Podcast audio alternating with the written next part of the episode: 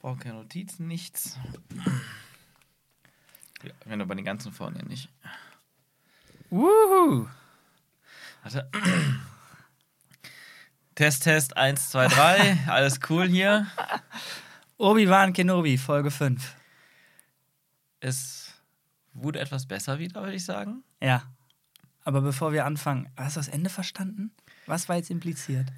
Spoiler Alert, natürlich, wie immer. Natürlich, das Ende. Wow, wir jumpen direkt dahin. Ja, was ich, ich bin. Also, bezeichnend ist, denn wir haben es ja das gerade erst Ende, geguckt. So. ja, das Ende zeigt, dass äh, die Third Sister jetzt davon weiß, dass es noch, also dass Luke auf Obi, ja, dass Luke auf Tatooine ist. Ja, aber ich habe jetzt echt nicht gerafft, ob sie verstanden hat, dass Luke eine sehr wichtige Person ist, aka Waders Sohn. Ja, das habe ich auch nicht verstanden. Das habe ich mich auch gefragt. Also bei der Serie, bei diesen ganzen Logiklöchern, kann ich mir vorstellen, dass das reicht, dass sie das plötzlich weiß. Aber vielleicht aber auch einfach nur die Wichtigkeit, dass das eine wichtige Person für Obi-Wan ist. Weil die Nachricht an Obi-Wan ging. Okay, und auch wenn wir jetzt sagen Plot Convenience, bla bla bla, Mhm. was war das für ein Ding, das da gelegen hat, der Kommunikator? Achso, das war der Kommunikator. von, der, von wem? Von Obi? Von, von. Das war dieses Episode 1, ein weiteres Episode 1 Easter Egg quasi. Oder Easter Egg ist eigentlich schon gar nicht mehr, sondern sehr offensichtlicher Fanservice. Das war das Ding, was Qui-Gon Episode 1 hatte. Den hat er nicht Ah. mal, den hat er nicht mal als Kommunikator benutzt. Das war nur das der hat Ding, nur was er- reingesprochen, genau. Und Nee, nee, nicht mal, nicht mal. Das war nur, um Watto Die zu zeigen. Nee, Auch nicht. Das, nicht. das war das Ding, was er Watto auf Tatooine gezeigt hat, um dann Hologramm von dem Raumschiff der Königin zu zeigen. Ah, Mm. Nubien, hm, schöne Maschine. Also es war eigentlich nur ein, also es war aber ganz zumindest in ehrlich, Episode 1 nicht als Kommunikator genutzt, weil die hatten andere Kommunikator. kann man, das, kann man das Fanservice nennen, weil das so ein tiefes Detail ist, dass es, dass es nicht dieser Right-on-the-Nose-Fanservice ist, sondern da muss man schon so tief drin Es sein. geht, du, also ich oder? fand, das, war, das kam ja schon vorher vor. Vielleicht schon in der ersten Episode, in der zweiten, dritten, ich weiß nicht, es war aber schon zwei, dreimal zu sehen, das Ding.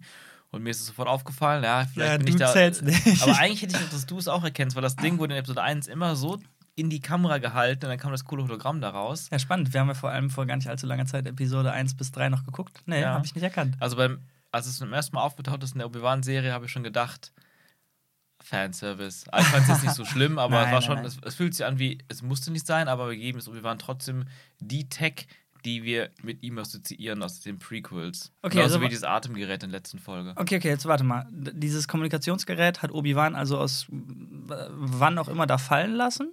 Ja, das hat man in der Actionsequenz irgendwo Okay. gesehen. Der hat es irgendwo fallen. Also ich habe nicht genau was fallen gelassen, aber man hat zumindest dann irgendwann da rumliegen sehen. Ja, ja, Und genau. Da war dann schon Ah, okay. ziemlich klar, weil er hat ja auch kurz davor mit, mit Bail Organa Ja, genau. Und darum wundert mich, dass. Bail Organa jetzt sofort wieder was gesagt hat. Ich Nee, meine, nee, das war einfach ein Replay der alten Message. aber die haben uns dann nicht die ganze Message gezeigt. Der hat nämlich dann nichts von. Äh, ich glaube, das waren zwei verschiedene Messages. Nee, das war dieselbe Message. Nur, dass es dadurch, dass es halt so ein bisschen kaputt war, die so, so, ähm, ja, die war halt so broken abgespielt, dass man immer so Fetzen gehört okay, hat. okay. Ja, verrückt. Verrückt. Ähm, und wo du sagst, ähm, was impli- impliziert das Ende? Also, wir sind dann am Ende ja nach Tatooine gesprungen zu Luke. Mhm. Und wo ich dachte, ah, jetzt wird der Bogen in der nächsten Folge, in der letzten Folge, die noch kommt, gespannt zur ersten Folge. Mhm. Und da hatte ich eine ganz schlimme, ein ganz schlimmes Gefühl bei. Oh, oh. Und zwar, dass wir jetzt eigentlich das fortsetzen, was wir so ein bisschen, oder was ich so ein bisschen in der ersten Folge erwartet hätte, was wir bekommen, halt diese Tatooine-Geschichte mit Owen Lars, mit Luke, mit Obi-Wan und Bad Guys, die jetzt vielleicht versuchen, an Obi-Wan ranzukommen und dadurch Luke in unwissentlich in Gefahr bringen und Obi-Wan das halt regeln muss. Ähm, und da habe ich gedacht, ja, das heißt also, eigentlich ist alles zwischen Episode 1 und Episode 6 von Obi-Wan im Endeffekt belanglos gewesen, weil man einfach nur die erste und letzte Episode zusammensetzt und diesen kleinen Tatooine-Plot hat. Ah, ich habe gerade, du hast gerade Episode 1 bis 6 und ich war bei den, bei den Filmen. Oh, oha. Nein, die Episode 1 bis 6 der, der Serie. Ja, genau, der Okay. Obi-Wan-Serie, ja. Also, so fühlt es sich gerade für mich an am Ende. Oh Mann. Ja, ich meine, das ist ja die Sache. Das haben wir jetzt schon ein paar Mal leider sagen müssen, dass ähm, Obi-Wan selber nicht so wirklich eine Character-Arc hat. Also alles, was ihm widerfährt, fühlt sich auch in dieser Folge ähm, na, konsequenzlos an. Ich habe dir eben aus Spaß gesagt, aber ach, jetzt haben sie ihn wieder gefangen. Mhm. Und naja, bringt ja, also ist ja alles egal, was davor passiert ist. Und die Brandwunden sind ja auch absolut Geschichte, Ja. spätestens seit der letzten Folge. So hart, dass ich die jetzt komplett vergessen habe. Und so fühlt sich das leider mit allem von ihm an. Also Ja. die, diejenige, die ihn Charakterbogen quasi hat, ist halt Reaver. Und der Twist, Mhm. der hatte natürlich was. Der war cool. Ja, das stimmt. Das war einer von den stärkeren Momenten. Vielleicht sollten wir mal von vorne anfangen. Äh, müssen wir? Nee, ich finde das gerade so einfacher. Okay. Denn, gut, denn, okay, denn das, waren go. die, das waren die etwas äh, ja, prägnanteren Sachen der Folgen. Denn auch wenn der Moment irgendwie cool war, ähm, oder sagen wir so, ich fand erstmal generell ein bisschen konstruiert, dass die beiden so gleichzeitig zu dem Tor gehen und haben sie jetzt über die Force gesprochen oder durch die dicke Metalltür durchgeflüstert? A Ähm, bit of both. ja, a bit of both, genau. äh, als dann der Twist kam, dachte ich, ah, okay, Obi-Wan, das passt zu ihm. Er hat sein, sein Hirn angeschaltet und Mhm. weiß nicht, wieso er dann jetzt ge gespürt hat oder gemerkt hat. Darum denke ich, die Force war schon ein bisschen involviert, Ja. dass sie ein Jungle, äh, Youngling war. Und ach, dann musst du ihn ja gesehen haben. Er hat sich ja auch so ein bisschen hergeleitet. Das hat also gut zu Obi-Wan gepasst. Mhm. Was ich finde, gar nicht wirklich gepasst hat, aber das liegt halt daran, weil wir Reaver so wenig kennen. Von daher kann man sagen, hier wurde uns halt ihr Charakter jetzt präsentiert, dass sie sich ihm so direkt öffnet und wirklich auch halt die Origin Story runterbetet. Und der Twist war natürlich cool, Aber aber warte mal kurz, ganz kurz eingehakt. Der Twist, Ja. es hat zwei Twists. Einer, den aber jeder hat schon kommen sehen, der weil er eigentlich schon eigentlich erzählt wurde ist in der ersten point. Folge, ne, dass sie Ja. ein Youngling war, Ja, dass stimmt. sie die ist, die wir auch ganz kurz mal im, in der, im Cold Opener von der allerersten Episode von Ja. Obi-Wan gesehen haben. Und der zweite Twist ist, dass sie ein anderes Ziel hat, erstmal angenommen hat. Weil Ja. vorher wurde es zumindest immer so erzählt, dass sie versucht hat, sich nach oben zu arbeiten, Eindruck zu schinden vor Vader, um der neue Großinquisitor zu werden, quasi. Oder ja, ich denke mal, das, das sollte suggeriert werden. Und ihr eigentliches Ziel ist aber, an Vader ranzukommen, so nah es geht, um sich an ihm zu rächen. genau. Und was ich mich jetzt frage oder was mich gewundert hat und was ich finde, passt nicht wirklich, muss ich vielleicht noch mal ein bisschen drüber nachdenken. Ja. Ich meine, wir haben die vor keinen zehn Minuten geguckt, ne? Mhm. Ähm, sie wurde bis jetzt erzählt, als hätte sie ultimativen Hass auf Jedi und sagt, äh, die Jedi werden dich alleine lassen und so weiter. Klar, war alles Teil ihrer, ähm, ihrer Cover, Mhm. um eben ranzukommen, um sich wirklich als Inquisitorin zu beweisen. Und deswegen passt das für mich, ist okay. Aber wenn man jetzt davon ausgeht, dass sie wirklich diese ganzen Untaten gemacht hat, um an Vader ranzukommen, wollen die uns jetzt hier erzählen, dass sie, ich meine, die war in dieser Basis von den Inquisitoren. Mhm. Wer weiß, wie viele die in dem Keller da, in dem Tomb, selber da an Jedis reingepflanzt hat. Mhm. Kann Rache so groß sein, dass du das, weswegen du die Rache ausübst, nämlich ich habe zugesehen, wie er meine Freunde getötet hat, Mhm. dass du selber damit weitermachst und andere Jedi tötest? Weiter verfolgst?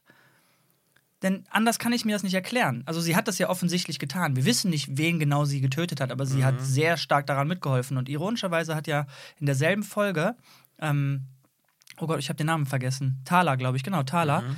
ähm, ja was Ähnliches gesagt. Sie hat ja gesagt äh, zu Obi-Wan irgendwie, du, äh, du, ich habe das und das erlebt. Ich habe gesehen, was die Inquisitoren gemacht haben da und ich konnte absolut nichts tun. Ich wusste nicht, was auf mich zukommt bei irgendeiner Undercover-Mission. Und sie bereut noch heute, dass sie da gesehen hat, wie die Familien und Kinder gestorben sind. Dasselbe hat ja quasi Reaver durchgemacht. Mhm. Ob sie jetzt wirklich aktiv die Leute da in den Tomb gebracht hat oder nicht, weiß sie, was passiert und hat, weiß Gott, wie viele Jahre, wann sie rekrutiert wurde, weiß ich ja nicht, Mhm. ähm, daran mitgewirkt. Und das finde ich ist irgendwie paradox, dass deine Rache Ja. an dem Typen, der das gemacht hat, so groß ist, dass du das machst, was er auch gemacht hat. Ähm, muss ich noch mal ein bisschen sacken lassen, Mhm. aber das fühlt sich gerade für mich ein bisschen falsch an. Ja, guter Punkt. Also vielleicht, weil ihr Hass und Wunsch nach Rache so groß ist, dass sie wirklich alles andere Ja, genau. mittlerweile so ausgeblendet hat und das Ziel wichtiger als alles andere ist. Oder weil es einfach nicht so deep geschrieben ist. Ja, pass auf, aber ich finde den Unterschied wichtig, denn dass, Mhm. dass, dass Rache ein so starker Motivator ist, dass du über Leichen literally dafür gehst, haben wir ja schon öfter äh, in Fiction gesehen. Ja. Aber dass über die Leichen, also dass die Leichen, über die du gehen musst, exakt die gleichen quasi sind, wie die, die die Rachegelüste ausgelöst Ja. haben. Also das wäre mir jetzt, müsste ich nochmal nachdenken, aber das wäre mir jetzt neu, dass eine so krasse Parallele da besteht. Und weiß ich nicht, wenn du jetzt andere Rache- oder Revenge-Flicks nimmst, wo, sag ich mal, Randoms oder äh, weiß ich nicht, wer dann dabei alles drauf geht, aber exakt die, Ja, ich wiederhole mich. Ja, Das- ja, ja. Äh, ja, bin ich ja, mal gespannt. einmal- guter Punkt. Kann ich jetzt auch nicht weiter darauf was zu sagen. Ja, dann, was, was hat dir gefallen an der Folge? Hau mal ein Highlight raus, denn ich fand, das Highlight war eben dieser Character-Moment zwischen den beiden und dieses, das bisschen Story, was wir kriegen. Ja, ja, das war auch mein Highlight. Und ich glaube, mein einziges richtiges Highlight. Also, was mir auch ein bisschen positiv aufgefallen ist, ist, ähm, dass zum ersten Mal die Musik ein bisschen was mit mir gemacht hat. Dass, sie, dass ich sie wohl wahrgenommen habe und dass, sie, dass ich sie auch gefühlt habe. Kannst du Stellen nennen? Ich weiß nicht mehr wo. Ich meine, das war die Sequenz, wenn ja die ganzen imperialen Truppen auf dem Planeten landen. Mhm. Ähm, vielleicht haben sie einfach die Lautstärke erhöht. war noch dann nach der Kritik, weil das war nicht nur meine Kritik oder deine Kritik, sondern die habe ich öfter mal gelesen Ah. äh, zur Musik. Ähm, dass sie sehr un, ähm, ja, einfach sehr, sehr, sehr wenig präsent ist und auch nicht besonders ist oder nicht irgendwie so, dass, dass sie eingängige Themes hat, die sich wiederholen und vor allem auch, dass irgendwie nichts an vorhandenen Themes genutzt wird oder wenn dann so subtil, dass man sie kaum wahrnimmt. Was Aber warte halt mal, so du hast- ist. Du hast gerade gesagt, dass die, die die Volume einfach ein bisschen erhöht haben. Das war jetzt gerade so ein bisschen scherzhafte Spekulation. Okay, aber ich bin mal neugierig. Meinst du, sowas ist wirklich a thing, dass die in einer laufenden Serie, die ja wöchentlich rauskommt, Mhm. sagen, wir gehen noch mal an, an die Folge ran? Ja, ja, voll. Also ich kann mir das gut vorstellen. Also Krass, ist ja auch, geil. Selbst bei Game of Thrones hast du es ja auch, dass die, ähm, ich meine, Fehler wie diesen, ähm, den, den, den Starbucks-Becher oder den Kaffeebecher den, im Ja. Set sogar noch von der fertigen Episode nochmal nachträglich ändern. Aber ähm, du, du hast so einen laufenden Prozess immer. Krass. So, äh, da wird immer noch gefeilt. Also sagen wir so, wenn die erste Folge fertig ist, ist die letzte noch nicht fertig in der Post. Und Ballsy, ballsy. ja, also es ist halt relativ normal, vor allem wenn du eh jetzt Weekly hast, ne, dann, dann Okay. hast du diese Möglichkeiten noch und Kleinigkeiten können dann auch noch gemacht werden. Aber vielleicht, vielleicht ist es auch nicht so, ne? Aber ich kann Ja, ja. irgendwie habe ich den Eindruck gehabt, ah, jetzt hört man die Musik auch endlich mal. Jetzt haben sie vielleicht auf die Kri- Kritik von den ersten zwei Folgen noch reagieren können und also zeitmäßig. Ja, aber sonst, ähm, ja, ich weiß nicht, es ist irgendwie sehr schwierig, weil irgendwie fällt es mir sehr schwer, tatsächlich gute Dinge zu finden oder Highlights. Highlights gab es für mich keine wirklich. Ich fand halt auch wieder die, die ganze Situation, Obi-Wan flieht jetzt mit, den, mit dieser neuen Gruppe von Möchtegern-Rebellen, ich nenne sie jetzt Möchtegern-Rebellen Ja, ja. oder, oder, oder Stell, auch, ne? Stellvertreter-Rebellen und die sich um Jedi kümmern, wobei ich irgendwie nie wusste, sind da jetzt auch andere Jedi bei oder nicht, aber wahrscheinlich einfach nicht, weil es einfach nicht erzählt wurde. Ähm, an so einer Basis, die auch wie so eine Rebellenbasis aussieht, aber in klein, auf einem Planeten, der mich irgendwo ne, wie eine Mischung aus Last Jedi, Endplanet und Geonosis von Episode 2 erinnert hat, aber auch in klein und billig, in Low Budget. Teilweise, ähm, ja, dann kommt eine Invasion, alle sind in einem Hangar und es gibt ein konstruiertes System, was sie aufgebaut haben, strategisch, warum irgendwas Zeit kostet und die Zeit gewinnen müssen, um ein Hangartor äh, oder äh, Hangardeckentor zu öffnen, um zu fliehen. Obi-Wan muss Zeit schinden. Ich hatte so viele Last Jedi-Vibes, Mhm. ne, aber so in, so in billig einfach. Also auch schon von den Einstellungen her, wie die Stormtrooper davor stehen und durch die Reihen hindurch geht Reaver und äh, dann wird auf das Ding geschossen mit so einer krassen Kanone Mhm. und also war schon sehr nah dran. Genau, sehr nah dran, aber alles so klein und billig. Und auch wieder, warum nicht neue Ideen? In Last Jedi fand ich sehr geil, das ganze Finale, aber ähm, warum, also ist ja ständig, ne? jede Episode kopiert von allem, was vorher da war. Von Star Wars, aber auch von 100 Filmklischees. Ich finde es irgendwie so schade, das, das, das verliert mich so schnell. Und natürlich sind wir jetzt immer, ich glaube, wir kommen einfach nicht mehr weg von diesem Modus, in dem wir sind, dass wir Ja. auch sagen, wir sind jetzt schon so, dass wir der Serie weniger eine Chance geben als, den, als anderen Dingen, die wir gucken. Ja. Aber da hat einfach sehr früh schon ein Schalter umgeswitcht. Eigentlich ab der dritten Folge erst so richtig, bei mir Mhm, zumindest. ja. Die ersten zwei waren ja, also verhältnismäßig besser auf jeden Fall. Ja, aber ich weiß nicht, da kommt eine, die landen da und ich habe dir schon, schon zwischendurch gesagt, mir fehlen Shots. Normalerweise, ich will diesen Sternzerstörer sehen, aber du siehst ihn nicht. Du siehst nur diesen Shot von unten, auch vom Hangar, wie dann, oder von der, von, wie nennt man das denn unten, vom Sternzerstörer, da wo die, wenn die Landungsboote rausfliegen zum Planeten, Mhm. das siehst du, aber du siehst nie diesen Moment, wie der Sternzerstörer in voller Pracht da steht, bevor man dann reinkattet und Vader auf der Brücke sieht. Und das hat man ganz oft. Vader ist dann plötzlich unten später und läuft durch die Reihen, warum auch immer er so lange wartet da oben.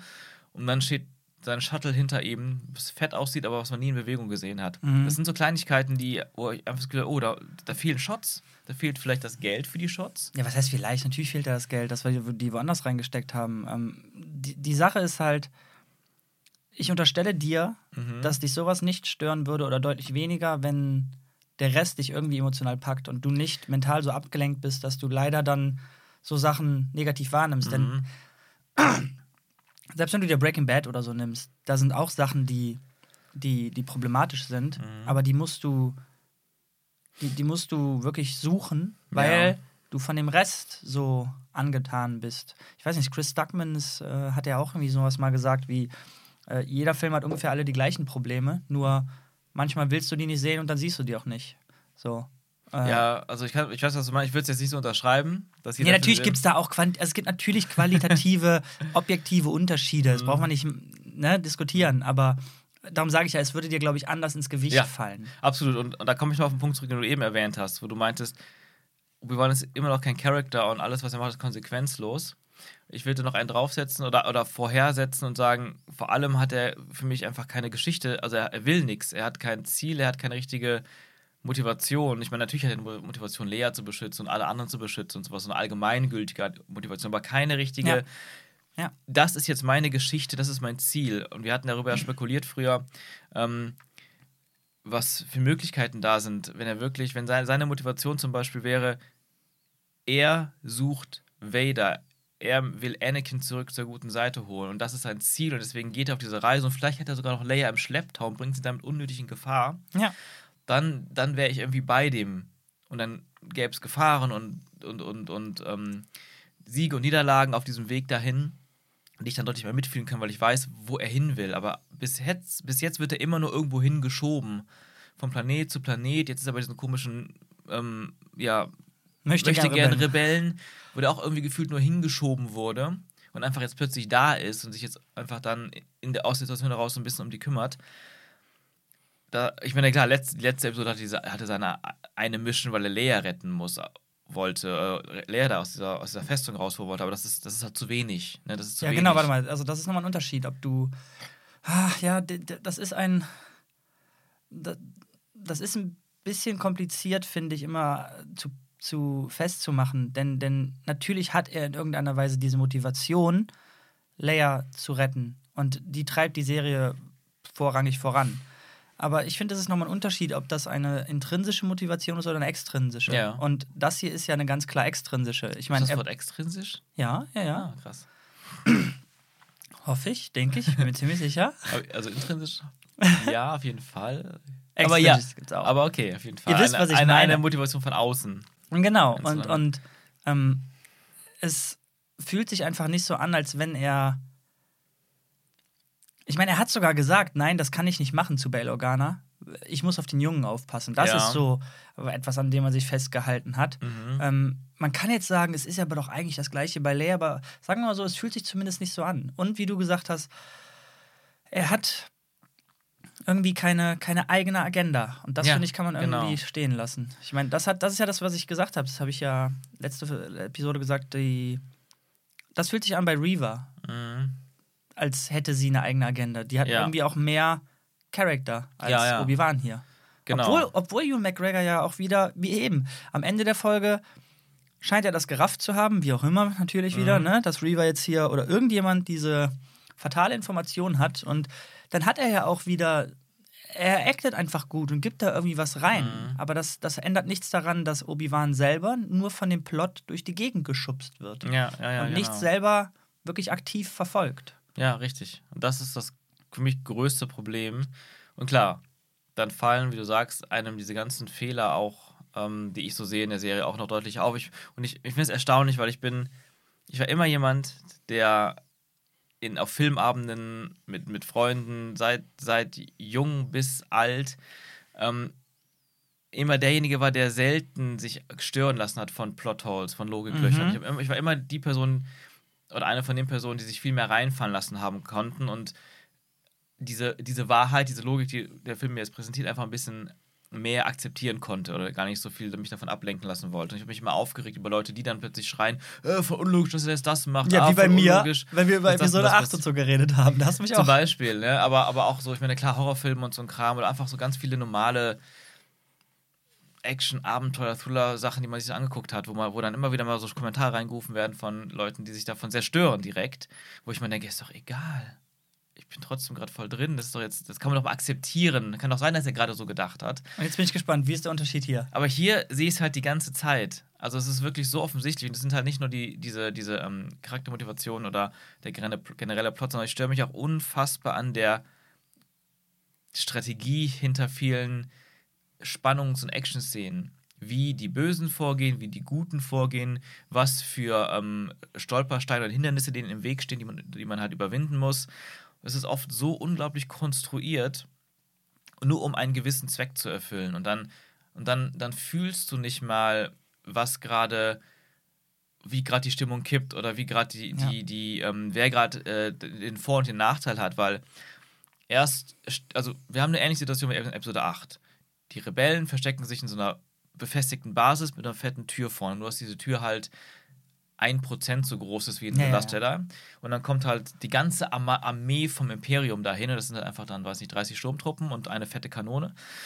Und alles ist super klein. Aber das ist nochmal nebensächlich, dass es klein und billig aussieht. Mhm. Und dann ballern die halt gegen die Tür. Und, und innen müssen die Rebellen und Obi-Wan irgendwie fliehen mit ihrem Transporter. Aber der kleine Droide, der manipuliert wurde, der kleine Maus-Droide quasi Ja. so, ne, sieht so ein bisschen aus wie Mickey Mouse mit den Öhrchen von Leia, wurde manipuliert und ist jetzt böse und, und macht da irgendwas mit, mit im System mit den Kabeln, sodass dieses, dieses große Hangartor, was da an der Decke ist, sich schließt und nicht geöffnet werden kann.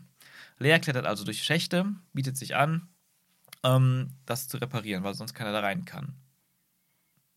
Droiden gibt es anscheinend nicht in der Größe. ähm, anyway, da habe ich gar nicht dran gedacht, wenn du es gucken musst. Aber es wird halt die Situation aufgebaut, die uns sagt, es dauert jetzt etwas, bis die fliehen können, wir müssen Zeit gewinnen. Obi-Wan bietet sich an, Zeit zu gewinnen, à la Luke Skywalker in Last Jedi. Und, ähm, naja, irgendwann ist es aber dann nach diesem starken, doch schon starken Moment zwischen Riva, Riva und Obi-Wan an der Tür dann vorbei. Und auf einmal geht die Tür ganz. Also, man muss erstmal sagen, dass die, die, die Sturmtruppen ja ewig auf diese Tür schießen, mit dieser einen fetten Wumme. Und die kommen da nicht Ja. durch. Das, das sind auch so Sachen, wo ich mir denke, die haben doch so viele, wieder mal, so viele Raumschiffe und, und Flieger und, und Bomber und alles Mögliche. Die müssen doch nicht mit einer einzelnen Kanone dagegen schießen und es bringt kaum was. Das ist wieder so konstruiert, nicht logisch. Und dann hat Reaver genug und sagt: So, holt ihr Schwert raus und schneidet diese Tür einfach auf innerhalb von drei dann Sekunden. geht sie einfach auch und geht, auf. Und dann geht sie auch auf oder sie nimmt die, benutzt die Macht, um die Tür, Tür nochmal aufzureißen und geht einfach da durch. Und dann beginnt eine Schießerei. Und wir haben schon festgestellt, dass irgendwie die Action-Szenen generell einfach nicht gut funktionieren in dieser Nee. Serie. Und unabhängig jetzt auch von der Emotionalität dahinter und dem, was erreicht werden will, es ist irgendwie ein heilloses Durcheinander an Schnitten und, und Bildern. Und es passiert irgendwie nicht das, was passieren soll, habe ich mal das Gefühl. Und dann kommen die Sturmtruppen. Das sind ja schon doch schon, schon einige, einige Dutzend Sturmtruppen und die ballern alle rein. Also wirklich komplett Kreuzfeuer. Nichts passiert. Und die Rebellen stehen da und ballern alle. Und du siehst immer wieder so diese vier, fünf Leute, die so an der Front stehen. Von den, von den Guten, inklusive Obi-Wan. Und keiner wird getroffen. Und ich habe irgendwie, glaube ich, einen einzigen Rebellen mal irgendwie, ich sage jetzt mal Rebellen, ne? Einfach nur, weil Ja, ist ja. immer das Gleiche. Irgendwann ist einer von denen mal erschossen worden. Aber es, es geht ewig hin und her, wird nur geballert. Ein paar Sturmtruppen fallen um und nichts passiert. Da muss ich kurz einhaken. Da war ein Shot, wo auf einmal jemand einen Sturmtruppler. Denn du hast ja gerade erzählt, das sind zwei Fronten, die Mhm. Genau. Mhm. von, von weit weg aufeinander schießen. Und auf einmal kriegen wir so einen Shot, wo ein Rebell einen Sturmtruppler am Kopf hat und den irgendwie so in eine Konsole reindrückt, als haut der seinen Kopf jetzt da drauf. Wo auch immer der herkam. und danach, das war es dann auch. Dann sind die wieder sich gegenseitig am Ballern. Mhm. Und das, das ist, glaube ich, die, die ganze Sequenz so gewesen. Generell, diese, diese Hangar-Geschichte hatte in meinen Augen keine wirkliche Geografie, die wir nachvollziehen konnten. Mhm. War es jetzt ein großer Hangarraum oder waren es zwei mit so einem Tunnel verbunden? Denn Leia war zuerst in dem großen Hangarraum direkt Mhm. an der Tür, auf die geschossen wurde, an, mit einer Leiter da oben irgendwo. Ja. Ähm, aber dann nachher mussten ja den Raum räumen und sind dann durch den Tunnel weg, als dann sich Thala geopfert hat, um den Tunnel zu schließen und so weiter. Und irgendwie waren die dann in einem weiteren großen Hangarraum, aber Leia hat auf einmal den Hangar. Und ich kann jetzt so weitermachen. Die Geografie war auf jeden Fall nicht wirklich genau. klar. Es war immer, also war gefühlt so. Mir nicht. Mir auch nicht. Also irgendwann waren sie wieder in einem Raum, der genauso aussah wie der erste Raum mit der großen Tür. Und wahrscheinlich war es auch dasselbe Set, das sie einfach dreimal verwendet haben. Was ja okay Räume. ist, dann musst du es Mhm. aber so erzählen, dass wir es nicht mitkriegen. Ja, richtig. Also, ja, genau. Aber jetzt mal kurz zu, der einen, äh, zu dem einen Punkt an der Tür. Ähm, das Problem bei so Kritik ist leider immer, dass ähm, Leute, die die Sachen mögen oder Verfechter davon oder einfach Pro-Argumente sind. Das war bei Game of Thrones in den letzten Staffeln schon viel der Fall, wo ich mich über Logiklöcher aufgeregt habe, wo dann Argumente kamen wie, Moment, aber das weißt du ja nicht. Du weißt ja gar nicht, du weißt ja gar nicht, ob die ähm, aus welchen Gründen auch immer gerade nur diese 30 Sturmtruppler und Kanone zur Verfügung haben. Ja. Das kann halt, es kann dafür Gründe geben. Ich bin ein Verfechter davon zu sagen, naja, wenn mir aber bis hierhin Sachen in der Welt so präsentiert wurden und jetzt gibt es Abweichungen davon, ohne dass mir Gründe gegeben werden, fühlt sich das komisch an. Aber das kann man jetzt mal außen vor lassen. Das heißt, den Punkt der Kritik, der würde mir sogar jetzt zu weit gehen und sage, ist doch egal, wir wissen es nicht, es gibt wahrscheinlich Gründe. Was wir aber innerhalb dieser Sequenz gesehen haben, ist, dass Reva neben der Kanone einfach wie Butter durch dieses Ding durchschneiden konnte. Ja. Vielleicht war sie überrascht. Hm, keine Ahnung, denn wenn sie davon nicht überrascht ist, wenn sie weiß, ein Lichtschwert kann das, wovon man eigentlich ausgehen muss, wenn die so trainiert in der, äh, ja, in der Schwertkunst von Jedis ist, warum nicht direkt hingehen und das tun? Ja, weil, Also- genau. Also absolut. Also da, genau darauf wollte ich auch noch hinaus, weil das, das ist immer so, diese Action-Szene ist immer so aufgebaut, an allen Folgen gefühlt, dass immer nur dann was passiert, wenn es gerade das Skript verlangt. Ja. Jetzt muss es weitergehen, plottechnisch, also geht jetzt die Tür auf. Und dann schießen die einfach alle, weil es sieht ja schon cool aus, wenn die alle schießen. Und da passiert die ganze Zeit nichts. Aber dann muss was passieren. Jetzt braucht man einen emotionalen Moment und dann wird Thala erschossen und ihr Roboter. Und dann ist das plötzlich so voll die ähm, dramatische Szene, die Emotionen hervorrufen will oder soll. Und ja, und dann geht es wieder weiter mit Sachen, wo, wo, wo keine Konsequenz ist. Also es passiert immer nur, also es passiert halt immer nur dann was, wenn was passieren soll. Und das ist das, das sieht man, das fühlt man, Ja. so dass du, wie ich eben meinte, halt einfach nicht merkt, wer gewinnt gerade die Überhand oder, oder, oder gibt es eine Entwicklung im, im Kampf oder Schlacht. Es gibt keine. Es ist einfach nur, es soll jetzt das passieren, also passiert jetzt das. Und das ist das, was mich doppelt daran nervt, denn die, die Serie hat Momente, die für mich sehr gut funktionieren. Ich finde, da sind Momente bei, die auf Mando Staffel 1 Level sind, wo man dann, ey, okay, krass, da berührt mich was. Zum Beispiel, so cheesy das war, als Thala da runtergegangen ist und der, der, der Roboter, den, wir haben echt viele Szenen gesehen, wo sie den Roboter begrüßt mit einem wirklichen, mit einer Berührung. Also irgendwie Ja. hat die was für diesen Roboter übrig. Und es war einfach auch ein cooler Shot, das muss man zugeben, wie der Roboter die, die, ähm, äh, die Sturmtruppler drei Stück auf einmal so wegbammt, so mit der Faust. Das sah einfach cool aus. Und direkt danach kassiert er selber. Und der Moment, wie er auf ihr zusammensackt, der war erstaunlich intim. Ein Mensch mit einem Roboter zusammen. Man hat es bei ihr gefühlt, das war gut gespielt, aber auch der Roboter war cool inszeniert, wie er sich, klar, bisschen wirklich cheesy, dass es fast so aussah, als küsst er sie noch irgendwie, so war die Pose ge- gestaltet, aber als wenn er sie irgendwie beschützen würde, aber dann auch gleichzeitig fast umarmen und dann sackt er zusammen. Und das war zu viel für sie, jetzt opfert sie sich, weil sie eh auch.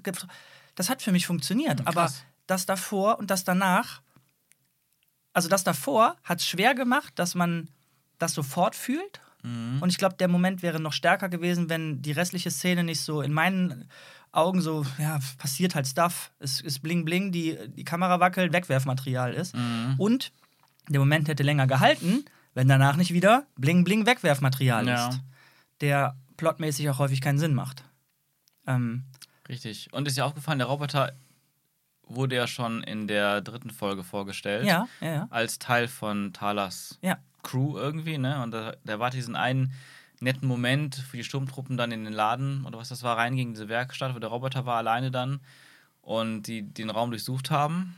Und der Roboter dann so, so einen fetten Hammer in der Hand hielt, so hinterm Ja. Rücken versteckt, den er kurz davor war zu nutzen ja, ja. und dann sich die sich noch mal entspannt hatte.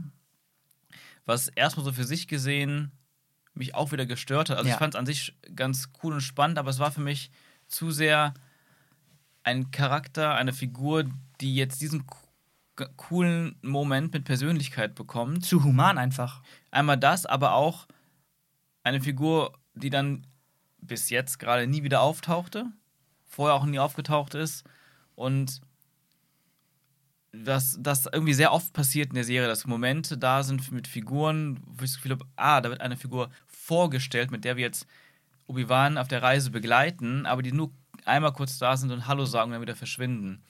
Genauso wie ähm, der Fake-Jedi aus der zweiten Ja, ja. Episode. Und da hat, hatte ich ja letztes Mal schon drüber gesprochen, ne, dass ich mich das stört, dass eigentlich jede Folge neue Figuren auftauchen und selten mal Charaktere bleiben. Thaler war jetzt irgendwie so die eine Ausnahme Ja. von den Figuren, die nicht in der ersten Folge schon alle introduced wurden. Jetzt tauchten, es tauchte der Fake-Jedi wieder auf. Aber für mich irgendwie ohne, dass das irgendwas Großartiges bei mir ausgelöst hat. Ja, voll. Es war einfach nur, ach, weißt wisst ihr noch, der Charakter aus ein paar Folgen davor sagt auch nochmal Hallo und ist dann kurz mal da und macht nichts wirklich Bedeutsames. Ja, weißt du, was mir da gerade einfällt? Also, man hat Mando ja vorgeworfen, also Mandalorian, vor allem der ersten Staffel. Oder auch der zweiten, ich weiß es nicht mehr, dass es so diese Monster of the Week-Geschichte ist. Halt Mhm. jedes Mal eine neue Quest und so weiter. Aber ich sag mal, da war es wenigstens konsequent. Ja. Und hier hast du das Gefühl von, ich habe dir ja bei dem Anfang der Folge gesagt, ah, okay, wir müssen jetzt diese Leute hier retten. Das war, hat keine drei Minuten gedauert. Ah, dann haben wir wohl die Quest für diese Folge jetzt. Ja, genau. Ähm, aber irgendwie wollen die dann trotzdem was Übergreifendes machen. Und die Mischung, die ist ein bisschen schwierig zu handeln, finde ich. Jetzt, wo du das Thema Character Balancing angesprochen hast, ja. ähm, ja, Seitencharaktere einfließen lassen oder nicht, ist die eine Sache. Aber wo war Leia diese Folge? Hat die irgendwas gemacht? Ja, im sie hat das Ende natürlich da bekommen und hat dann da ein bisschen rumgewuselt und äh, aber die hatte bei weitem nicht die Präsenz und vor allen Dingen auch nicht die Dialogzeilen, die sie Ja. vorher hatte. Und das muss natürlich nicht immer sein, Ja. aber sie hat halt sehr oft an der Seitenlinie gestanden und war im Bild. Und hat True. keine Emotion gezeigt, gar nichts. Und das hat sich für mich irgendwie ein bisschen komisch angefühlt, weil Ja. wir sie die ganze Zeit sehen. Sie war bis jetzt so überwichtig und dann, dann hat sie jetzt, also ist, ist an der Seitenlinie. Aber auch, auch, sie hat nicht mehr mehr, oh, ich habe ja Angst. Oder ähm, ich, ich bin jetzt Badass drauf. Die Sachen, die wir Mhm. vorher hatten, halt irgendwie ein paar Nuancen, ein paar Sachen, die sie angetrieben haben. Ne? Sie hatte einfach nur auf der, auf der Ersatzbank gesessen und rumgeguckt und äh, ja. Ja, also ich finde es. Also bis zu ihrem, Mhm. bis zu ihrer Aufgabe dann. Ja, ja. Also. Ist dir nicht es- aufgefallen? Mir, doch, mir ist es aufgefallen, aber ich fand es nicht so störend, Okay. weil sie ja schon ein durchgehender Charakter ist und es kann auch mal Aber gerade dann, Fokus, oder? Fokus schon mal shiften, finde ich. Also sich woanders hin verlagern, auf andere Figuren und dann auch wieder zurückkehren. Kann natürlich auch sein, dass ihre Reise jetzt abgeschlossen ist in der nächsten Folge und sie gar nicht mehr wichtig ist. Stimmt. Weil wir haben nur noch eine Folge und es geht jetzt zurück zu Luke und Tatooine und man kann ja doch nicht Luke und Leia schon zusammenbringen in irgendeiner Form. Deswegen, ähm, Stimmt. ja, aber das, ja, ich finde, das ist noch in Ordnung. Aber ähm, ja, diese generelle, generelle Art des, des Erzählens über Monster of the Week Episoden und gleichzeitig versuchen, eine große Geschichte zu erzählen. Es gibt keine große Geschichte. Ja. Ich habe noch was Gutes. Mhm. Denn am Anfang der Folge habe ich dich direkt auch auf die Schulter Ah geklopft, ja. Ähm, das haben sie nämlich drauf. Enden und Anfänge von Folgen Mhm. können die. Ähm, die es, es ist natürlich der reinste Fanservice gewesen, Mhm. aber er hat stark bei mir funktioniert. Ja. Anakin, in den Episode 2, Padawan Anakin, von hinten sehen, in Coruscant, Mhm. Hammer.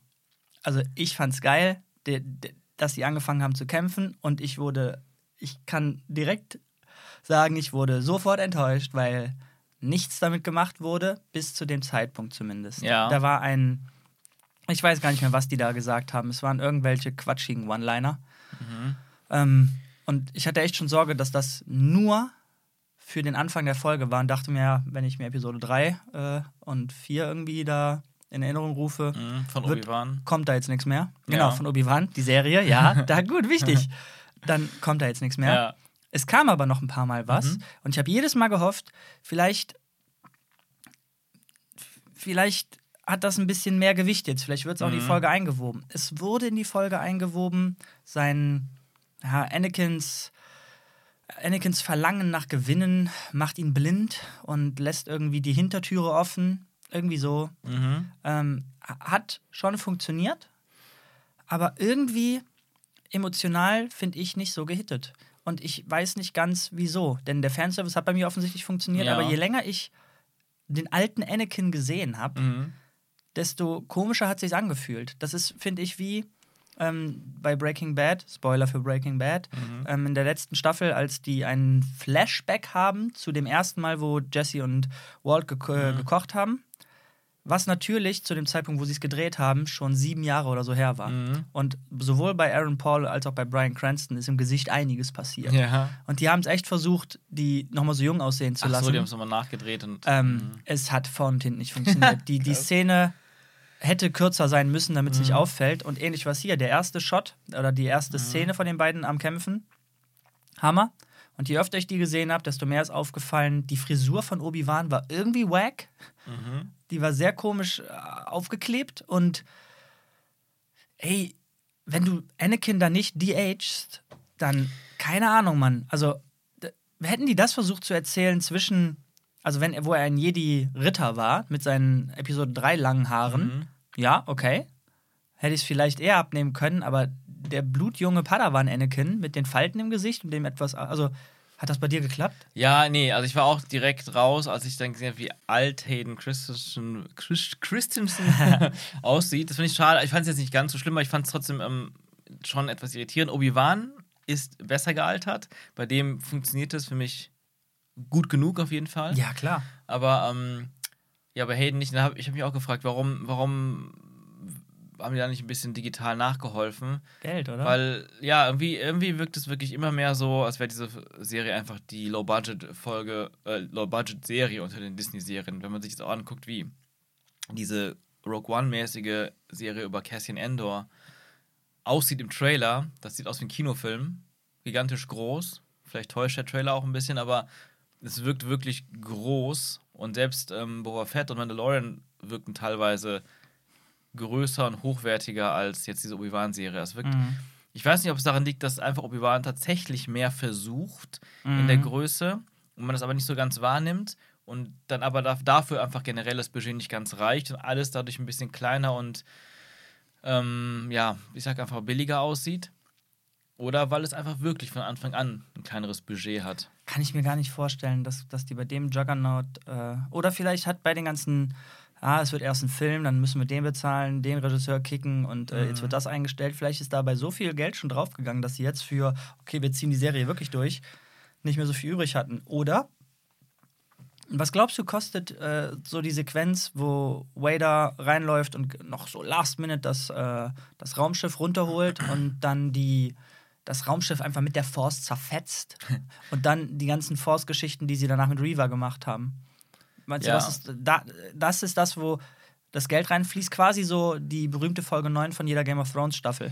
Ja, ja, das ist halt genau das Ding. Also ich kann es nicht genau sagen. Deine Frage kann ich nicht genau beantworten. Kann sein, dass da das Geld hinfließt. Aber wenn das jetzt die neunte Folge Game of Thrones war, ne, dann war das einfach zu wenig. Aber vielleicht wird es ja die zehnte, äh, sorry, die sechste Folge von Obi-Wan jetzt diese Highest-Budget-Folge. Wobei es jetzt wieder nach Tatooine zurückgeht. Ah, muss doch nichts heißen. Ich meine, wenn die da wieder so. Ich, du, du hast es ja in deinem eigenen Star Wars-Fanfilm gemerkt. So, all, sobald du irgendwas mit der Force machen willst, musst du riggen, also mit Seilen arbeiten. Und das verkompliziert den kompletten Prozess abnormal. Ja klar, generell Action. Action macht alles größer, teurer und zeitaufwendiger. Genau. Und on top nochmal, wenn du riggen musst. So. Ja, ja, ja, Ja. genau. Ähm, ja, nochmal zu dieser ähm, Flashback-Sequenz mit Anakin und Obi-Wan auf Coruscant. Fand ich auch an sich eigentlich eine sehr gute Idee, dass man das auch über die Folge hinweg nutzt, diese Flashback-Reihe. Ja. Und damit halt auch noch zeigt, was in den Charakteren vorgeht, vor allem bei Darth Vader in dem Fall jetzt. Ähm, und da habe ich auch gleichzeitig gedacht, zwei, zwei Probleme damit. Erstmal fällt mir dann noch mehr auf, dass Vader für mich in dieser ganzen Serie kein Charakter ist, was ich sehr schade finde, weil ich hätte gerne einen Film über Obi-Wan und Vader gehabt als Charaktere, zwar mit Obi-Wan mehr im Vordergrund oder im Fokus als Vader, aber Vader fühlt sich für mich immer noch nur an wie so ein Abziehbild von dem Charakter, den wir aus den alten Filmen kennen. Der kommt an, ist gefährlich, sagt seine Sprüche und geht wieder. Aber er ist, und natürlich wissen wir, dass er Obi-Wan will, aber er fühlt sich trotzdem nicht so an wie der aktive Charakter, der, dem wir folgen, wie er Dinge macht. Klar, das wurde jetzt von River ersetzt oder Reaver ersetzt oder übernommen. Aber das, das spüre ich einfach nicht. Deswegen sind diese Rückblicke, wenn ich dann, wenn man dann sieht, ah, es ist Vader, der sich eigentlich an diese, Erinner diese Erinnerung hat an, an das Training mit Obi-Wan, ähm, ist das für mich irgendwie nicht richtig verbunden. Das ist so ein kleiner Disconnect. Hatte Vader die Erinnerung? Also auf jeden Fall gab es mal einen Shot, wo man von diesem Rückblick dann zack zu Vader Close-Up schneidet. Ha, spannend. Ich hätte jetzt eher gedacht, dass Obi-Wan sich daran erinnert, weil er nachher auch die äh, Epiphany hat von wegen, nein, warte mal, ich kann nicht schon wieder, ich muss mich ihm jetzt stellen und ich brauche nicht mehr meine Waffen. Mhm. Denn, ne, also das hat sich angefühlt wie. Ja, also beide, beide. Für mich haben beide ja, sich daran gleichzeitig erinnert. Und da finde ich es halt auch schade, dass das so ein Ding ist, das jetzt in der fünften Folge passiert. Weil man hätte mit einer ganz anderen Geschichte ähm, in einer Obi-Wan-Serie damit viel mehr machen können. Also wirklich nicht nur als Fanservice, sondern wirklich viel mehr erzählen können aus deren Vergangenheit und was das für eine Bedeutung für das Jetzt hat und warum beide so agieren, mhm. wie sie agieren. Und ich kann mir vorstellen, dass es das jetzt mit Hayden war. Aber vielleicht kommt noch was. Aber ich hab, wir, wir hatten das halt auch schon mal damals besprochen. Da meinte ich auch, ich würde mich sehr freuen, wenn man Momente aus den Klonkriegen von den beiden sieht, wo die da in Action sind. Ja, zu teuer. Aber klar, jetzt merke ich auch, das ist ja völlig utopisch einfach vom Budget her. Naja. Und ähm, ich, du wolltest noch was sagen? Ja. Ich habe auf jeden Fall gleich auch noch einen Punkt wegen den, wegen den Kämpfen, aber mach du erst mal. Warte, warte. Mhm. Das sind so viele Sachen, die ich gerade ja? habe, die ich nicht vergessen Geil. darf. Ähm, du hast gesagt, vor der Serie, die haben fett promoted, wow, die beiden haben schon ihre Choreo ja. geübt. War das die Choreo? Oder kriegen wir noch eine andere? Ich glaube, das hast du mich schon mal gefragt nach der dritten Folge. Ja, aber da war es ja nicht mal Hayden unter dem Wader-Kostüm. Ja, teil, teils, teils wahrscheinlich. Ne? Das ist ja ich glaube Stuntman, Stunt-Double und Hayden manchmal, wer weiß. Ja, ach so, ach, ach du Der meinst, Flashback. Ach so, der Flashback. Ja, ja weil ja, das war klar, das War eine, das war eine, und das war auch eine, ja. Die und ich befürchte, das ist die Choreo, die die meinten. Ah, kann sein. True, ich glaube nicht, dass true. die beiden in, fünf, ach, in Episode 6 nochmal richtig fighten. Ich glaube schon einfach nur, weil irgendwie baut es ja dahin auf. Okay. Aber ja, ja, guter Punkt. Mir ist was anderes, mhm. ganz ekelhaftes eben eingefallen. Und zwar ist es schon so banal, dass ich vergessen habe, darauf weiter zu achten. Und zwar, Wader sagt in dieser Folge sehr verzweifelt: Wo ist Obi-Wan? Bring ihn zu mir. Alter, du hattest ihn schon. Ah, ja. Du hattest ihn schon und wir haben gesagt: Ja, warte mal. Wer weiß, warum er ihn hat gehen lassen. Das werden, da gibt es einen Grund für, den werden wir noch erfahren. Er will ihn Alter, leiden lassen. Es gibt keinen. Mhm. Es, ich glaube denen nicht, dass die jetzt in der sechsten noch ein Callback zur dritten machen, mhm. warum der den hat gehen lassen. Auf keinen Fall. Es nee. wird einfach fallen gelassen. Ja, das ist das Ding, warum ich nach der dritten Folge meinte, das, ist, das fängt an, einfach nur eine Zeichentrickserie zu werden er ist einfach entkommen. Da haben diese mächtigen Rebellen einfach Obi-Wan geholfen nein, aus der Patsche. Nein, nein, der hat sich gedreht. Der hat sich umgedreht und ist gegangen. Ja, aber weil dann alles gebrannt hat. Alter, nein. Der, guck mal, was der heute mit dem, mit dem Raumschiff und mit ja. Reaver gemacht hat. Ja, es ist nicht konsistent. Es ist immer nur das, was es gerade braucht. Darum kann man, aber das kann ich nicht stehen lassen. Das müssen auch die Leute, die dahinter stehen, wissen. Dass die, da ist niemand, der sagt, hm, nee, das Feuer ist gerade zu hart für den, das wird ihm auch zu heiß hier gerade. Äh, der hat einen Tee auf dem, auf dem Kessel. Ich muss jetzt aber auch gehen. Bullshit. Das wird keiner von denen sagen. Da, da, da muss. Schon. Nee. Weil, weil einfach die Situation, was man auch ganz klar oft sieht, ist halt ähm, das Staging. Wie, wann, wo Figuren miteinander reden und wo die stehen. Du hast ja eben auch gemeint, Geografie, Geograf, geografisch war es so schwer einzuordnen eben in der Folge also wenn ich mir vorstelle, einfach nur vom Drehen her, äh, Vader steht vom Feuer und Obi-Wan ist dann da auf der anderen Seite, dann wird rübergezogen, das ist ein klares Setup. Und da kann man einiges in dieser Situation abdrehen. Wenn jetzt Obi-Wan, aber dann, der wurde ja irgendwie gerettet oder konnte ein bisschen genau. fliehen. Genau, Vader hat ihn selber rausgeschubst. Und dann baut, ja genau, und dann, ja das schon, aber der war erstmal hinterm Feuer. Und dann gab es ja einen Moment, wo Obi-Wan wirklich weg konnte und Vader nichts gemacht hat. Und der war dann ja verschwunden, Obi-Wan. Jetzt noch eine neue Situation aufzubauen, wie Vader das Feuer wegmacht, da durchgeht, Obi-Wan sucht.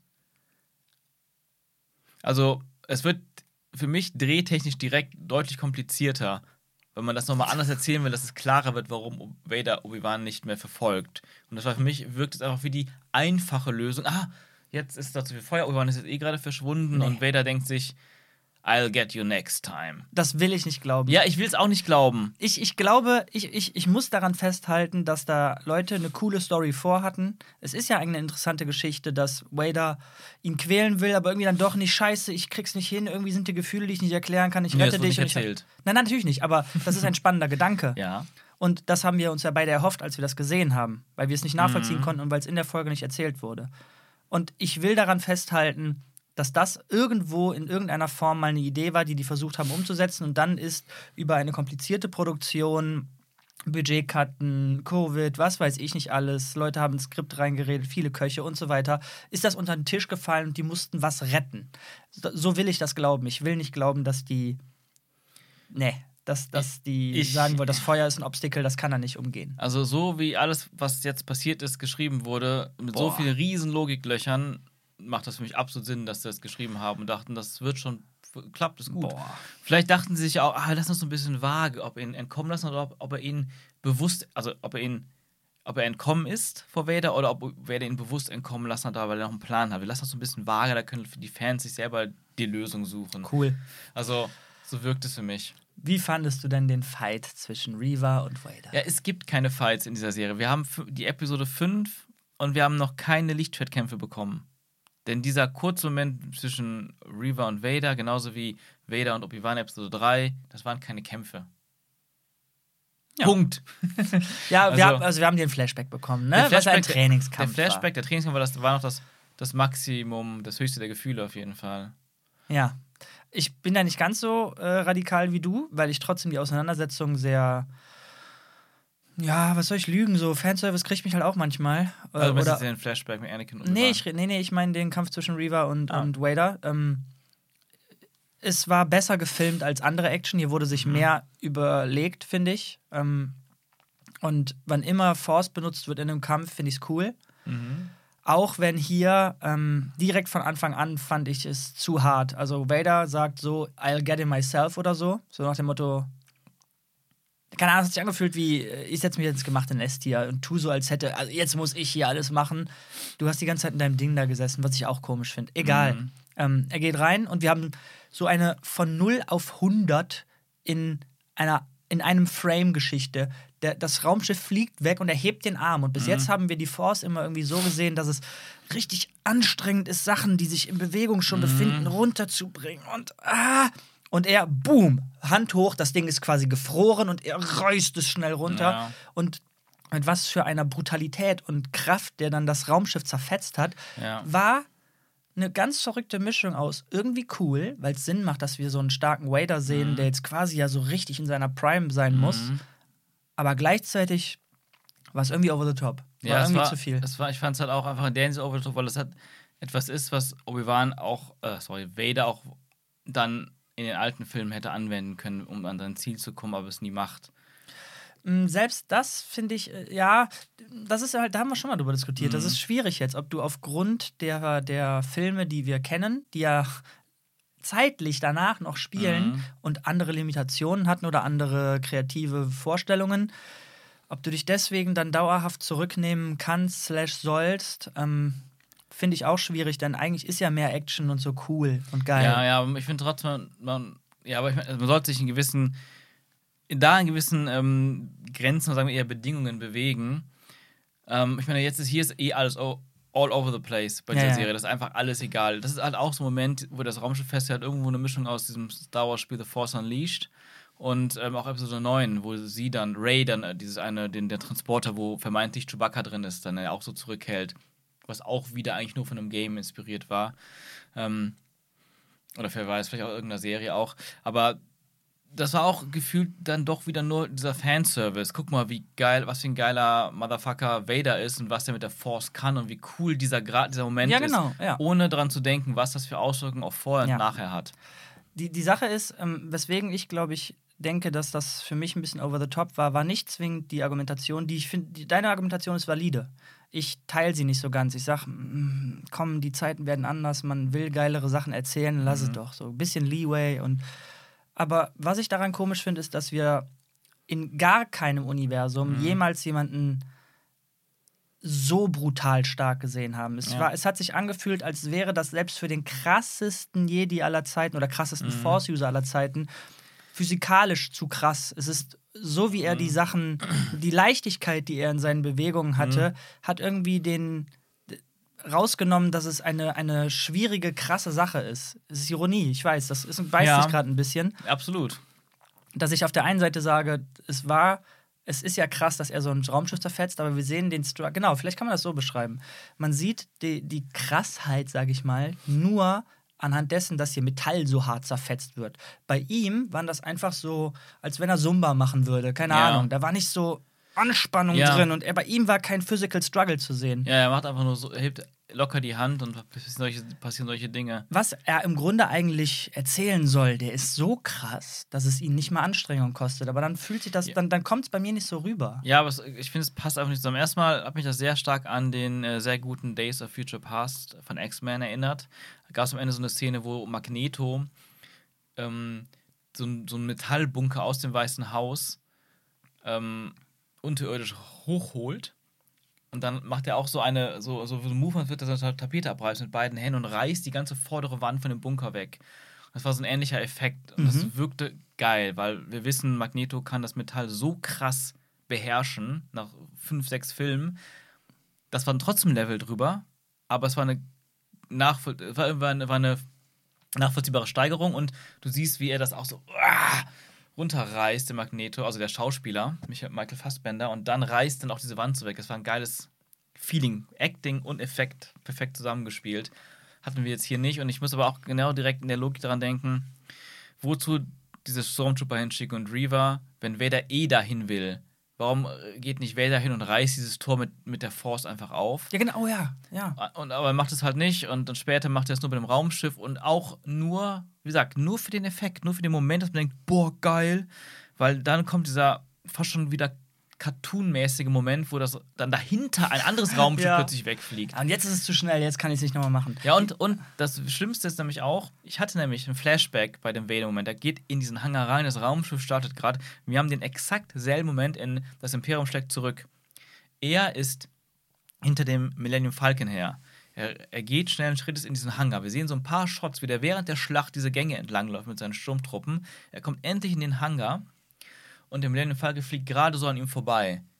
Wenn das derselbe Vader sein soll, hätte er auch direkt gemacht und der Falke wäre nicht weitergeflogen. Und wir haben ja, den exakt selben Moment und da macht er es nicht. Und da gibt es in Empire Strikes gibt's keinen Grund, warum er sagen würde, ich lasse die mal fliegen. Er war sowas von, der hat so in Empire so richtig gemerkt, wie sehr er hinter denen Ja. her war. Hier finde ich, merkst du nicht mal, wie sehr er hinter Obi-Wan oder sonst wem her ist. Da hast du einen guten Punkt gerade genannt. Ähm, Argumentation vollkommen valide, darum sage ich ja, kann man vertreten. Ich, egal. Mhm. Ähm, aber seine komische Hin- und Hergerissenheit zwischen, ich lasse ihn jetzt gehen, gut, lassen wir das mal außen vor und sagen mal, er hat ihn nicht gehen lassen. Das Mhm. waren die Umstände. Ja. ähm, ist er ja wirklich sehr frustriert und stark hinter Obi-Wan her, wann immer er davon redet. Er choked äh, Reaver von wegen, Ja. du hast versagt und dann, ah, okay, du hast doch eine Idee. Und er hat auch in dieser Folge wieder, ne, irgendwie so, bring mir Obi-Wan. Wenn ihn das so kitzelt, was auch Sinn macht, dass Anakin fucking Obi-Wan finden und auslöschen will oder was auch immer er mit ihm vorhat, warum geht er da nicht selber hin? Wenn er nämlich jetzt eine Art äh, ja, Gottkomplex hat und er möchte der große Kaiser sein, der seine Finger nicht dreckig macht, was ja eine nachvollziehbare Kiste wäre, müssten sie uns erzählen, okay. Mhm. Das ist aber für mich nicht verheiratbar mit, ich will ihn so sehr haben. Denn offensichtlich funktioniert ja nicht, was deine komischen Schergen da tun. Mhm. Und wenn du zeigst, was du kannst, dann hättest du einfach nur runtergehen müssen, das mit deinem Schwert da ein Loch reinmachen, Mhm. alle mit einem Schnipser auf den Boden klatschen und den das Genick brechen, Mhm. während du dann Obi-Wan einfach in der Hand hast. Punkt. Ja. Ähm, in Folge 3 dachte ich ja, er will eher mit ihm spielen. Mhm. Jetzt sehen wir, was der kann. Das heißt, er muss in Folge 3 mit ihm gespielt haben wollen, weil er ihn ja einfach sonst so hätte beherrschen können. Mhm. Ähm, alles irgendwie inkonsequent und nicht, Oder nicht oder noch inkonsistent. So. ja genau, und nicht, nicht sehr, alles nicht nachvollziehbar erzählt. Es sind zu viele, naja, es könnte auch das sein. Oder äh, wenn, dann das. Hm. Wie findest du, dass der alte Grand Inquisitor jetzt wohl doch da ist? Er hat überlebt. Ja, das war das wohl die Folge mit den vielen Twists. Ja. Die aber alle so, ne. ja, auch wieder wie in einem Cartoon sind. Haha, der Bad Guy hat doch überlebt. Und ich habe die ganze Zeit für diesen Reveal im Bagdad-Tank gelegen. Genau, genau so. Ja, wir haben, genau, wir haben alle gewartet, um diesen Reveal für euch Zuschauer zu machen. Also, das war alles, es ist zu viel für den Zuschauer geschrieben und zu wenig für die Figuren innerhalb dieser, dieser Welt und dieser Geschichte. Ja, die Sache jetzt mit dem, mit dem Grand Inquisitor war das so, nachdem er ja im zweiten Teil vermeintlich getötet wurde von River. River. River oder River? Ich meine Reaver. River. Ähm, da habe ich ein bisschen was gelesen bei, bei Twitter und so. Kommentaren von wegen, das kann doch nicht sein, dass der Grand Inquisitor tot ist, weil in Rebels lebt er ja noch und das spielt später. Ah, okay. Und dann hat irgendjemand, ähm, irgendeiner von den Leuten, die an dieser Serie gearbeitet haben, Autorenteam oder sowas, hat dann irgendwo geschrieben, we would never break canon. Canon is, canon is the most important thing to us. Cool. Und da denke ich mir auch so, ja, anscheinend nicht, wenn man die Serie sieht. Aber, ähm, Dann war ja implizit klar, er ist aber da. damit war irgendwie implizit klar, irgendwie ist er dann, aber wenn er hier nicht mehr wieder auftaucht, ist er dann trotzdem irgendwie in der im After-Credit-Szene in einem Bagdad-Tank.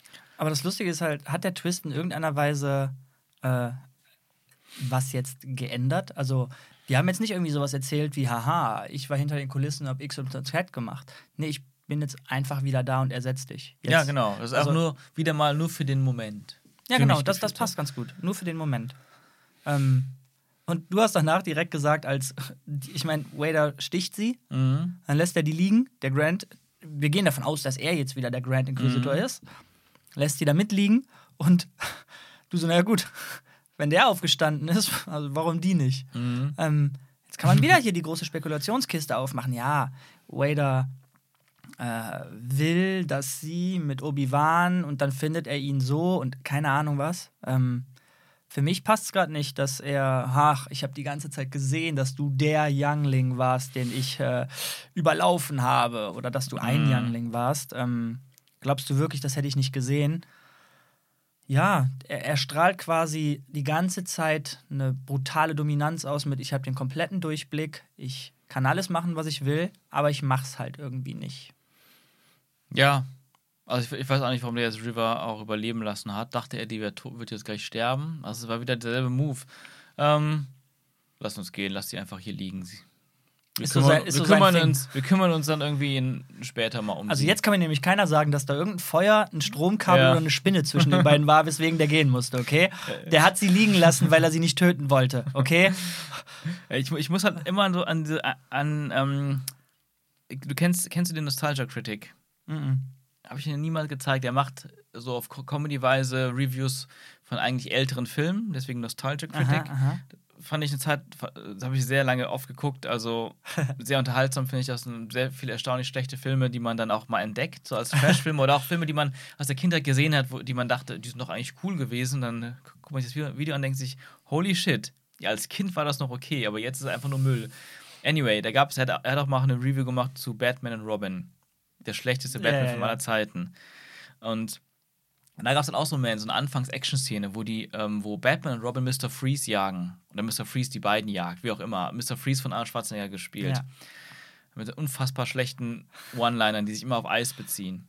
Das ist richtig peinlich. Aber auf jeden Fall endet diese ganze Riesenverfolgung durch die, durch die Stadt und glaube ich sogar bis fast in den Weltraum wieder auf dem Boden, damit, dass ähm, Mr. Freeze dann Batman so einfriert und ihn dann eigentlich hat und töten kann, mitnehmen kann, whatever. Und dann geht er einfach und sagt, I'll get you next time. und das habe ich hier, dieses Feeling habe ich bei Oh, Vader jetzt ja. schon zweimal gehabt. Und das war halt so. Das war wahrscheinlich bei Batman Robin auch der Gedanke, dass man sowas macht. Also der Regisseur damals, Joe Schumacher, irgendwas, das wie diese 60er-Jahre-Serie ist. Oder wie Zeichentrick Zeichentrickserie. Irgendwie dieser Vibe. Ja, ich muss immer dran denken. I'll get you next time. Obwohl er ihn schon hatte. Ja, das gleiche ist bei Obi-Wan der Fall und ich weiß nicht, äh, das, ich finde es schade, dass die uns so viel von Vader zeigen, was ja cool ist. Mhm. Fanservice funktioniert auch bei mir an vielen Stellen. Aber dann ich nicht weiß, was dieser Typ will. Ja. Ich das bis jetzt nicht weiß, äh, bei einer Folge vor Ende, I don't know. Schwierig, Ja, den an ist- mich ranzulassen. Ja, es ist so schade, weil ich mir so vor, einfach nur dr- drüber gehe, was für, was für Elemente man hat mit Vader und Obi-Wan und den Rückblicken und Obi-Wan auch mal von Tatooine wegzubringen auch. Und sogar auch mit Leia und so. Und dass das dabei rauskommt, dass man so viele Möglichkeiten hat, was, was Geiles daraus zu erzählen und fühlen zu lassen. Und das ist einfach so eine. Es sind halt die ganze Zeit so, so. Hoffnungsblicke da. Sie Ja, zeigen, genau. wir könnten, aber so. wir können noch nicht. Ja, wir freuen uns auf die nächste Folge. Ja, eine noch, eine letzte Folge. Kann sie das Rad rumreißen oder wird sie uns zeigen, dass alle Folgen zwischen der ersten und letzten Obi-Wan-Folge völlig redundant waren? Das werden wir sehen. In diesem Sinne. Bis dahin. Ciao.